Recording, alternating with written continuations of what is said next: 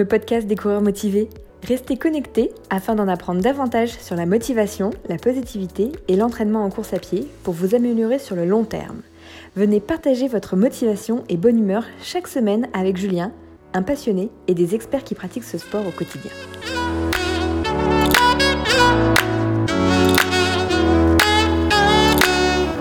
Salut, c'est Julien et je suis vraiment ravi de vous retrouver dans ce neuvième épisode du podcast des coureurs motivés. Dans ce numéro, on va voir ensemble 5 étapes pour choisir un objectif qui vous correspond.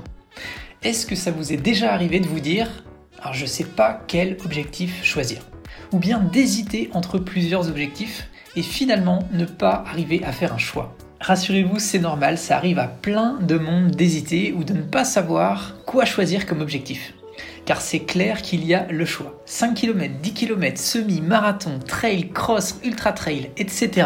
Il y a vraiment beaucoup de choix. Dans l'épisode d'aujourd'hui, je vais d'abord vous raconter brièvement l'histoire de mon premier marathon en vous expliquant quelles leçons j'en ai tirées et comment ne pas faire la même erreur que moi. Ensuite, je partagerai avec vous une méthode en 5 étapes pour que vous puissiez plus facilement réussir à choisir un objectif qui est adapté pour vous. Je terminerai en vous donnant un conseil clé à la fin de l'épisode que j'aurais bien aimé connaître plus tôt. Vous verrez, c'est simple mais efficace pour que vous puissiez passer à l'action dès aujourd'hui. Si ça vous convient, alors installez-vous confortablement, c'est parti.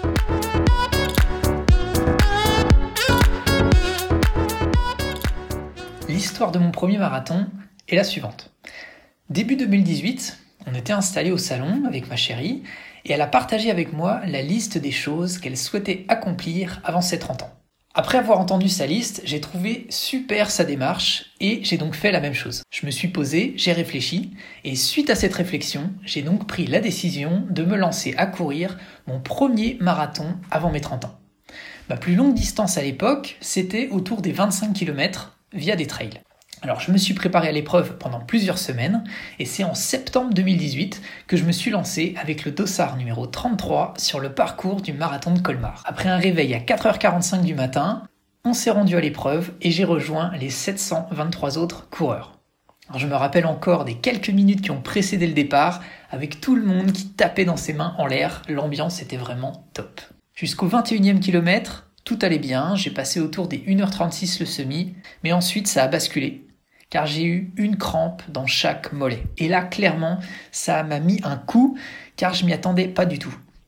J'ai été obligé de ralentir. Mes jambes n'étaient plus au rendez-vous, la douleur n'était pas insoutenable, mais elle était bien présente. J'ai donc pris la décision de ralentir, d'aller jusqu'au bout, de jouer au mental et de viser bah, simplement le fait d'aller au bout. Alors la leçon de cette histoire, c'est quoi? Alors je dirais déjà, les points positifs, c'est que la bonne nouvelle, c'est que j'ai atteint objectif. Je suis devenu marathonien avant mes 30 ans. J'ai eu le mental pour le finir. Aussi, un autre point, c'est que ça m'a permis de savoir de quoi j'étais capable. Autrement dit, je sais désormais que je suis capable de courir cette distance. D'ailleurs, depuis, j'ai été plus loin. Il y a aussi le changement de référentiel. C'est-à-dire que ça permet d'aborder ensuite différemment les autres préparations, puisqu'intérieurement, on sait de quoi on est capable parce que le corps s'en souvient. Et bien sûr, tant qu'on n'a pas essayé quelque chose, on ne sait pas de quoi on est capable. Voyons maintenant les leçons de cette histoire. En fait, avec le recul, je sais désormais que je me suis lancé trop tôt sur marathon. En fait, si c'était à refaire, je le ferais différemment. Il aurait fallu par exemple que je valide d'autres semis en compétition afin de mieux préparer mon corps à cette épreuve. Un autre point, c'est que je m'étais fixé un objectif de temps pour ce premier marathon.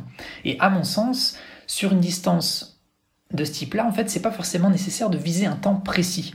En fait, la distance, elle est déjà suffisante. Se fixer un temps pour une épreuve de ce type-là, la première fois qu'on l'a fait, c'est en quelque sorte facultatif, c'est secondaire. Et à mon sens, j'ai peut-être accordé trop d'importance. Et un autre élément, c'est que je n'avais pas assez de préparation physique. Du coup, ça s'est traduit dans mon cas par des crampes. J'ai donc mis finalement à rude épreuve mon corps, et le résultat, c'est que suite à ce marathon, eh bien, il y a une blessure qui est apparue ça a causé le fait que j'ai dû m'arrêter pendant plusieurs semaines. J'ai eu des rendez-vous avec le, avec le kiné, avec l'ostéo. Bref, ça m'a pris du temps.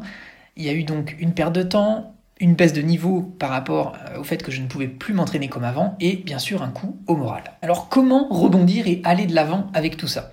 Eh bien justement, c'est le fait de choisir des objectifs qui sont plus adaptés à la fois physiquement et mentalement. Et pour ça, il va falloir prendre le temps et être patient. Alors maintenant, voyons comment vous pouvez procéder pour choisir un objectif qui vous correspond pour éviter de faire la même erreur que moi. Alors avant de passer à la technique des 5 étapes qui vous permettra de, mieux choisir votre objectif, je voudrais partager avec vous ce que je pense d'une manière générale des objectifs. Et je tiens vraiment à partager mon avis sur ce sujet. Alors je pense avant tout qu'il faut savoir s'inspirer des autres, c'est-à-dire voir de quoi est-ce que l'humain en général est capable d'accomplir. Mais par contre, c'est pas pour autant qu'il faut faire comme les autres. Autrement dit, il faut bien, il ne faut pas choisir leurs objectifs ou un objectif à la mode, mais il faut bien choisir ce qui vous donne envie, ce qui vous anime.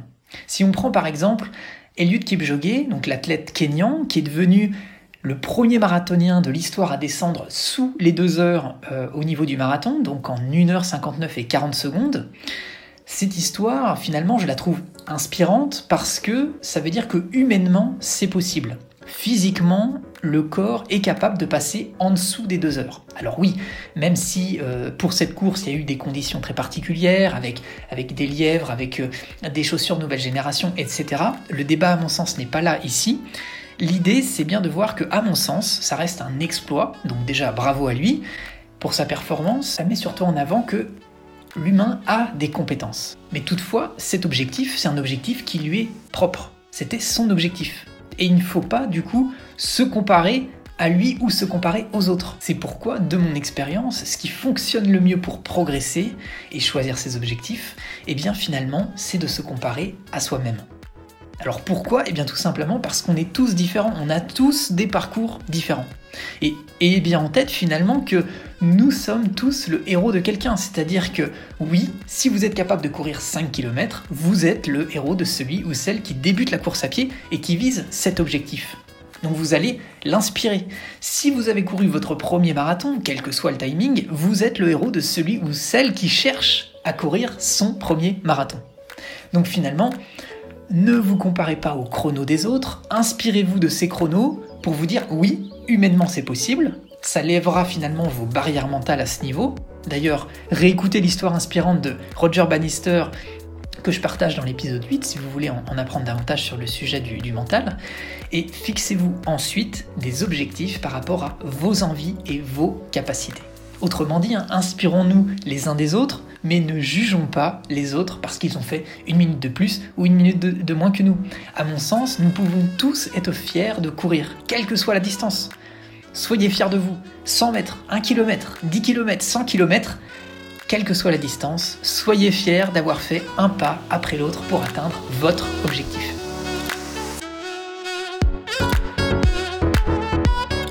Désormais, passons aux 5 étapes pour trouver un objectif adapté à votre situation. Première étape, prenez le temps de vous poser la question qu'est-ce que je veux atteindre? Qu'est-ce qui m'anime vraiment? Oubliez les autres, pensez à vous. Soyez égoïste pour cet exercice, c'est vraiment très important. Une astuce pour arriver à faire ça, imaginez-vous sur une île déserte, c'est sympa, hein Et dites-vous qu'est-ce qui me ferait plaisir? Oubliez les réseaux sociaux, oubliez vos amis, oubliez votre famille. Pensez vraiment à vous, qu'est-ce qui vous ferait plaisir d'avoir accompli? Est-ce un 5 km Est-ce un 10 km Posez-vous la question. Ensuite, deuxième étape, mettez-vous dans la peau de ça y est, c'est fait, vous avez atteint cet objectif. Autrement dit, projetez-vous dans quelques mois, dans quelques années et dites-vous, j'ai couru X kilomètres en tant de temps, qu'est-ce que vous ressentez? Si ça vous fait quelque chose, si vous ressentez quelque chose, alors c'est bon signe. Vous êtes sur la voie pour trouver votre prochain objectif. Sinon, reposez-vous la question. Troisième étape, ensuite demandez-vous, est-ce que je me sens capable d'atteindre maintenant cet objectif? Oui, non. C'est une étape très importante car si vous ne vous en sentez pas capable, alors ça signifie que ce n'est pas forcément le premier objectif que vous devez relever maintenant, mais qu'il va falloir trouver un objectif intermédiaire. Quatrième étape, appliquer ce que j'appelle la règle des trois fois pour affiner votre objectif. En fait, si vous hésitez encore entre deux distances ou que vous hésitez encore, eh bien posez-vous la question est-ce que j'ai déjà réalisé ou couru au moins trois fois cette distance en compétition de préférence? Si oui, alors cela vous permettra de l'aborder plus sereinement. Car en fait, ça voudra dire que votre corps est déjà capable de le faire et que vous savez intérieurement que vous en êtes capable. Sinon, je vous recommande de réaliser au moins trois fois cette distance pour valider vos acquis. C'est une manière simple et efficace de jouer la carte de la progressivité. Cinquième et dernière étape, Ayez en tête de ne pas viser la lune tout de suite. Sinon, vous risquez la déception. En fait, ce serait contre-productif. Repensez à mon marathon barre trop haute, trop tôt. Ce qu'il faut avoir en tête, c'est qu'on a le temps et le corps, il a besoin de temps pour se préparer. Soyez humble avec les distances, surtout celles du marathon. Ayez bien sûr une vision à long terme, mais cette vision ne doit pas se traduire tout de suite par un objectif à court terme trop tôt. Pensez donc objectif intermédiaire et d'ailleurs, l'avantage en faisant cela, c'est que si une épreuve est annulée, alors ça vous permettra de ne pas être perdu. Autrement dit, vous n'aurez pas mis tout votre focus sur un élément qui ne dépend pas de vous. Il faut, à mon sens, savoir tirer profit de ce qui s'est passé, avoir en tête de toujours euh, avoir une sorte de plan B, c'est-à-dire se tourner, donc tourner son focus et accorder de l'importance à ce que vous pouvez maîtriser. Autrement dit, tournez-vous sur votre progression plutôt que sur la cible finale. Alors je vous avais dit que pour terminer, je partagerai avec vous un conseil simple et efficace pour vous aider encore davantage. Alors ce conseil, c'est faites un choix.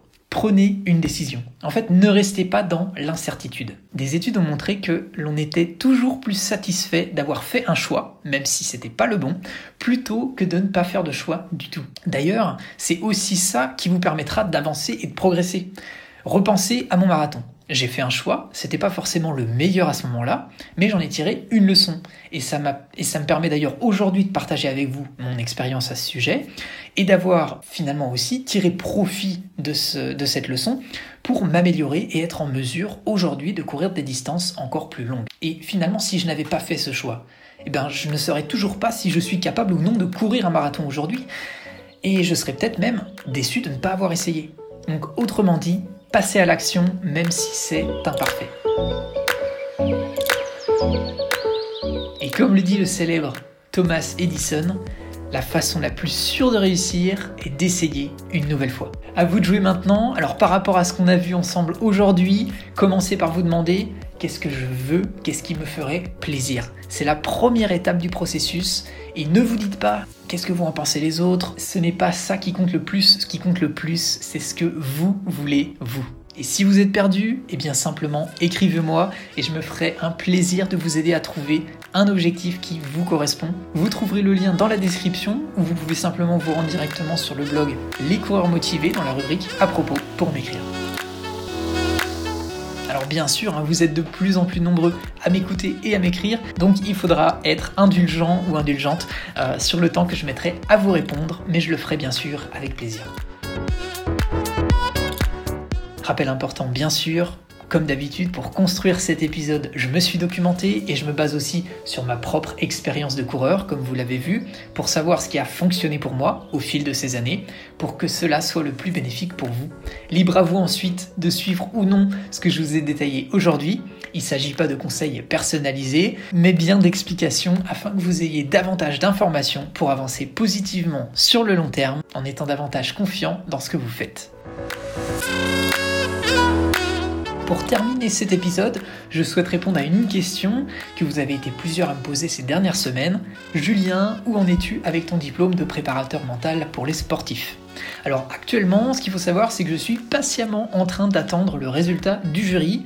En fait, avec le contexte actuel, ils ont pris un peu de retard, mais ils m'ont dit que la réponse allait arriver bientôt, quelques semaines tout au plus. Je suis donc confiant, un peu stressé, euh, je vous le cache pas, mais désormais il faut être patient et ça tombe bien parce que ça correspond à une des règles d'or que je vous ai partagé dans un des précédents podcasts. Et bien sûr, vous serez parmi les premiers informés lorsque j'aurai des news à ce sujet. Alors voilà, c'était le mot de la fin pour ce neuvième épisode du podcast. Alors je vous remercie vivement de m'avoir écouté jusqu'au bout. Comme d'habitude, ça a été un plaisir de passer ce moment avec vous. J'espère vivement que cet épisode vous permettra de vous aider à mieux choisir vos prochains objectifs et surtout de passer à l'action. La semaine prochaine, nous aborderons un sujet complémentaire à celui-ci, comment maximiser vos chances d'atteindre justement votre objectif? Vous verrez, c'est passionnant. Je termine cet épisode euh, en faisant un coucou à Gabriella qui nous écoute de Rio de Janeiro.